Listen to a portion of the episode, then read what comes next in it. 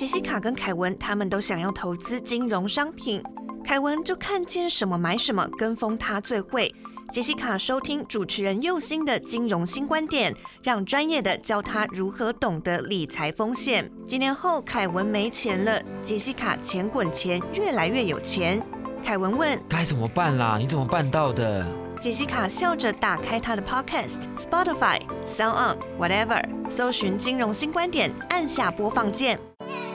教你当个聪明的金融消费者，养成正确的理财习惯。听右心的金融新观点，一起学习怎么守护自己的宝藏。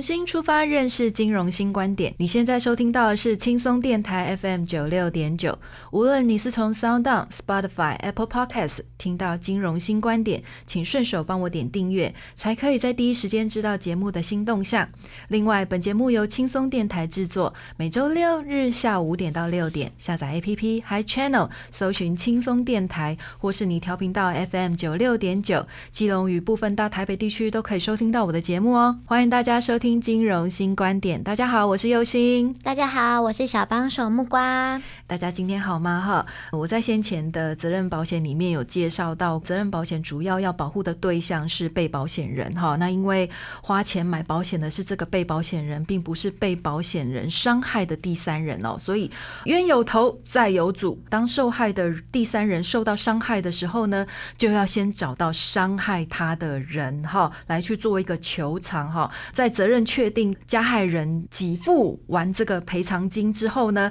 如果这个加害人他有投保保险，好，然后再去跟保险公司申请理赔，哈，正确的程序应该是这样子，哈。那我们在之前的节目就有说，先谈车祸事故的责任的概念，哈。当大家都了解了自己可以请求的范围之后呢，再把保险的概念带进来，哈，大家才不会在请求的时候呢，老是错把保险公司当箭靶。哈，找错人骂这样子哈，我们现在就把责任保险的概念带入喽。因为政策的关系，所以呢，有开车有骑车的人呢，都会投保强制汽机车责任保险。这个是最基本的责任的风险分摊哈。那如果说对风险具有一定概念的人呢，一定会去精算，光只有强制汽车责任保险够不？够哈，那因为强制汽机车责任保险的医疗给付上限是二十万，死亡加残废也才两百万哈，所以一条人命最高就是赔两百万哈，所以光看这个金额就知道只能应付小型的车祸风险哈。再来呢，这个强制责任保险里面并没有财产的一个损失的给付哦，也就是说，如果有财产损失的话呢，这个加害者就得要从自己的口袋里面掏钱出来。了，因为现在呢，在路上呢，动不动就是双 B、法拉利、宾利满街跑哈。倒霉的一点的话，如果撞到这些车的话呢，修车费用搞不好比身体的治疗费用还多哈。所以，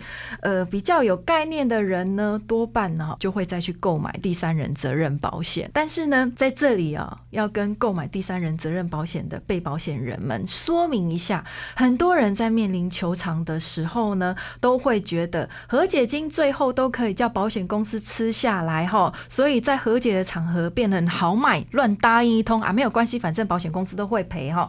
安内西北塞，然后因为呢，在第三人责任保险里面有规定，如果你要和解的话呢，必须要叫保险公司来参与哈，这个叫做保险公司的和解参与权哈。也就是说呢，当被保险人要参加和解或上法院时呢，一定要把保险公司带着，让他去评估是不是要接受受害者所开的金额哈，他的被保险人有没有帮他乱答应赔偿金啦哈，这个是保险赋予保险公司的。一个权利跟责任哈，这个是很重要的部分哦哈。为什么要这样子讲呢？因为呢，在这个第三人责任保险的费率，也就是用这些所谓的出事的经验值去做精算的哈。乱赔一通的下场，就是未来大家要付更多的保费来来去购买第三人责任保险哦，多付钱呢，哈，大家要不要算一下哈？所以不是说哈，反正有保险公司我就叫他乱赔了哈，不对哦，因为这些赔的费用跟你出事的这些频率呢，都会当成是计算保费的一个基础。当这些东西垫的这个风险值越垫越高的时候呢，就代表你要缴的保费越高，你要掏出来的钱就越多哈。所以不要以为就是有保险公司赔就很棒这样子哈。讲了一堆东西呢，最重要的当然就是要用案例来跟大家分享，才能加深印象哈，给大家洗的脑才会铭印在你们心里面哈。所以我们接下来要分享的案例就是强制险里面的伤害，如果有扩大的话，增加赔偿的部分哈，要把以前已经请你的和解金扣除。哈，听不懂对不对？那我们就要来听案例来了解一下。不过我们要先休息一下，再回到节目现场。您现在收听的是轻松广播电台 Chillax Radio。欢迎再回到现场哦。那我们要利用一个伤害扩大哈，请你和解金扣除的这个案子来跟大家分享一下，希望给大家有一些心得跟感想这样子哈。那请木瓜来帮我们念一下这个案例。好的，那这一位案主呢叫做阿三，阿三呢他就是骑着摩托车，骑着骑着就突然被一台轿车从后方追撞，那阿三呢直接被撞飞到半空当中，转了两圈，然后就摔下来了，摔断了他的。左手跟左大腿，车子呢呈现了一个半毁的状态。那我们阿三呢，他就治疗了一段时间之后，他就去跟加害人谈和解。按照当时阿三的状况呢，他的左手是确定没有办法恢复正常的，也就是说呢，可能原本可以举到很高，但现在呢就只能够举到低低的角度，遗留了这个运动障碍。那所以呢，就按照了这个强制责任保险的项目当中的一项，一上肢三大关节当中有一。一大关节遗存显著运动障碍者，十一级二十七万，再加上医疗的费用，以及他修建了他半毁掉的摩托车的费用，总共是五万元。这样加加减减加上来，谈成的和解金是三十五万元。那除了五万的这个摩托车费呢，是由我们被保险人自己来支付以外，他就在向了这个保险公司呢来申请第三人责任保险给付之外呢，其余的金额就依照了这个强制机车责任保险规定，可以由阿三他自己来拿单据和诊断的证明书，跟保险公司来申请。结果呢？没想到经过了一段时间之后，我们阿三的脚也确定不行了。治疗复健之后，还是丧失了他的机能，所以呢，又再去跟了那个被保险人，也就是加害者，提出了损害扩大的赔偿。哇，在经过一系列的鉴定之后，确定可以符合强制汽机车责任保险的一下肢三大关节中有两大关节丧失机能者，七级七十三万这个项目。但因为呢，这个强制汽机车责任保险给付标准有规定，当一个事故呢产生了二级伤害，依据最严重的伤害部位可以合并升等，所以呢就依照了第六级项目九十万来给付。不过啊，因为先前已经给付过这个和解金三十五万了嘛，所以就要先扣除，所以这个九十万扣掉三十五万，最后这个保险公司就给我们的阿三给付了五十五万。阿三就觉得非常的不合理。首先呢，他认为第一个问题就在。在于他认为先前和解是先前和解的金额，现在是另外一个伤害的产生啊，所以是不能够扣除的。再来就是第二个问题，如果要扣除的话，也应该要把这个财害、金钱上面的损失的部分也减掉，因为这个是强制险的钱去赔的，所以呢，阿三就不服，他就跑去申诉了。对啊，佑心姐，为什么结果会是这样子呢？啊，好的。那我首先要先破梗一下哦，就是保险公司这样处理是没有错的哦。先谢谢一下木瓜哦，帮刚才帮我们解释了一下这个遗存运动障碍的这个部分哈，对。就是我们的这个身体的肢体没有办法，就是像原来这样子去做一个活动的状态，我们叫做遗存运动障碍哈。我们刚才讲保险公司这样子处理是没有错哈。那因为这个跟大家既有的观念是不太一样的哈，所以这个部分的纠纷常常存在哦。那其实这个隐藏着一个大家常见的那个思考盲点哦，因为我们通常都只有看到那个当下的损失哈，但是没有去察觉这个时间的时序，可能后续还有的发展哈。这个其实也跟我们人生是一样啊，就是如果我们只专注眼前要到手的东西，通常都会忽略到很多其他的细节哈。路上就会有很多让你生命卡卡的东西出现啊。可是这个卡卡不是被阿飘卡啦哈，可能你没有注意到这些细节，所以事后发生了很多的事情来去让你这个事情变得很不顺哈。譬如说像刚才的阿三的这个和解哈，这个里面其实就是有一些细节他是没有注意到的哈。为什么讲？就是大家没有把和解当成是一个整体的概念。再加上保险在和解的这个区块来讲，一直都是来搅局的姿态哈，那所以往往大家就会把问题导向就是哦，都是因为保险公司不赔才让我的状况变这么惨哦，其实不是这样子的哈。如果我们清楚整个和解的概念的话，在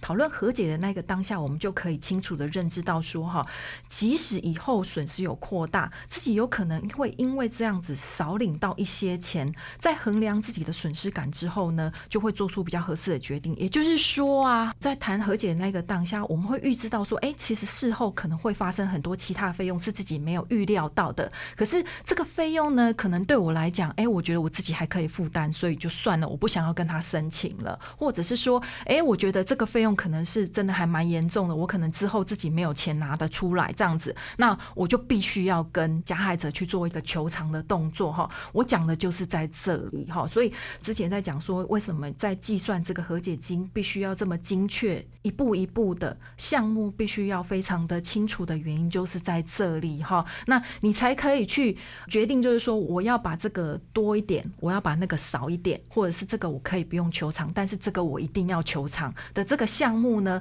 我就会自己要去衡量清楚。那在跟别人做求偿的时候呢，如果别人就会讲说啊，你可不可以少一点的时候，我就可以知道我想要扣减哪个项目是对我来讲是比较不会有损害。的这样子，你就可以做出一个比较好的决定，而不会因为自己的立场不稳，或者是觉得就是说好像可以，然后就说好吧，那我就退一步。可是实际上，可能你退的这一步对你来讲，事后会产生很大的影响，或者是说，哎，别人只要提个疑问，就会觉得好像自己很亏大的这种感觉，这样子哈。我们再回到这个案子哈。阿三呢有提了两个问题哈，第一个问题就是说，他认为先前的和解是先前的和解的金额，那现在是另外一个伤害的产产生，所以不能扣除哈。那其实这个是隐含着隐含着一个概念，就是我们在保险里面所讲的残废给付呢哈。就是把伤害的治疗去做一个量化，也就是说，我们先前所讲到的治疗啊、看护啊、工作损失的计算，以及这个肢体啊器官所产生损害所产生的费用呢，这样子夯不啷当的全部合起来，我们叫做残废给付。好，那在保险里面的残废给付就是这几个费用的一个产生。好，那所以呢，阿三后来因为左脚确定没有办法行走，真的残废了哈，可以扩大赔偿的金额，并不是新产生的风险，而是原有的损失扩大。那所以被保险人，也就是这个加害人的赔偿责任也跟着扩大。可是呢，里面的和解的内容的细项其实。并没有改变，只不过金额扩大了。该要有的项目还是都有项目，只是说每一个项目的金额扩大了而已。哈，并不是说你额外还可以再跟他多。请求另外一个相同项目的和解金额，这样子哈。因此呢，损失扩大之后，最终可以求偿的金额就会变成九十万。但是呢，因为先前阿三已经领掉了多少钱，三十五万了哈，所以保险公司把这个三十五万扣掉。只给五十五万，并没有错啊！哈，刚才我也顺道了回答了这个阿三提的第二个题目哈，就是如果要扣除，也应该要把财损的部分扣掉了这个部分，因为他觉得这个是强制险赔的嘛，对不对？哈。我们刚才讲金额扩大了，但是里面的和解内容跟细项并没有改变，而且我们刚才讲的和解是整体的概念，我们看的是整体的赔偿哈。那和这笔钱是从强制险来的，还是从第三人责任险里面来的，是没有关系的哈。被保险人就是这个加害者，要对阿三的整体的赔偿责任就是扩大到九十万，所以这个九十万里面就是包含了五万块那个五万块的这个财损的部分哈。所以不是说什么。呃，这个部分就可以把它扣掉，这样子哈。那当然，如果当时在谈和解的时候，你已经可以预想到这个状况的时候呢，那你就要看你有没有办法可以帮自己谈到最好最有利的状况。譬如说，把这个部分扣除，或者是说在和解书里面再加谈一个部分，就是诶，如果未来损失有扩大的话，那财损的部分可以先扣掉。你也可以这样谈。那但是就要看说对方愿不愿意接受，好，或者是法官愿不愿意这样子判，好。不过一般来讲，哈，保险公司的处理经验值比较多，哈，依据他们的经验，通常都会预留一些空间给你，哈。那也会告知他的被保险人跟这个受害者，哈，会有损失扩大的情形。所以呢，我们就要有警觉性，好，听到这些东西的时候，就要赶快去跟保险公司提出一些问题，就是说，那万一有一些状况发生的时候，然后这个部分还。可以再跟被保险人，就是这个加害人请求赔偿吗？被保险人自己哈，就是加害人自己本身也要注意，是不是到最后因为损害扩大的。因素，然后自己还要再多拿出一些钱出来，哈，这个就是我们在讲的这个比较细致的这个部分，哈。那我们今天的案例就讲到这里哦。我想啦，哈，就是这个案子还算蛮简单的哦，没有扩大到其他的东西，只不过就是一个扩大赔偿的部分。那先前已经和解的拿到金额能不能扣除的问题，哈，这个其实在法令上面都有一些相关的规定。但是我要再强调的一个地方就是，我们所谓的风险分摊是很全面的哈，就像我之前所讲的。